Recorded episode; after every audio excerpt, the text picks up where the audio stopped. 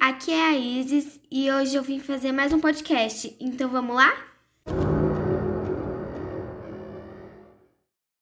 Combustível nas alturas. Bem, está cada vez mais caro encher o tanque do carro. O preço da gasolina chega a R$ 7,00 o litro. Para o brasileiro, este aumento impacta no orçamento do mês. Muitos preferiam outros meios de transporte, metrô enquanto o seu carro fica em casa.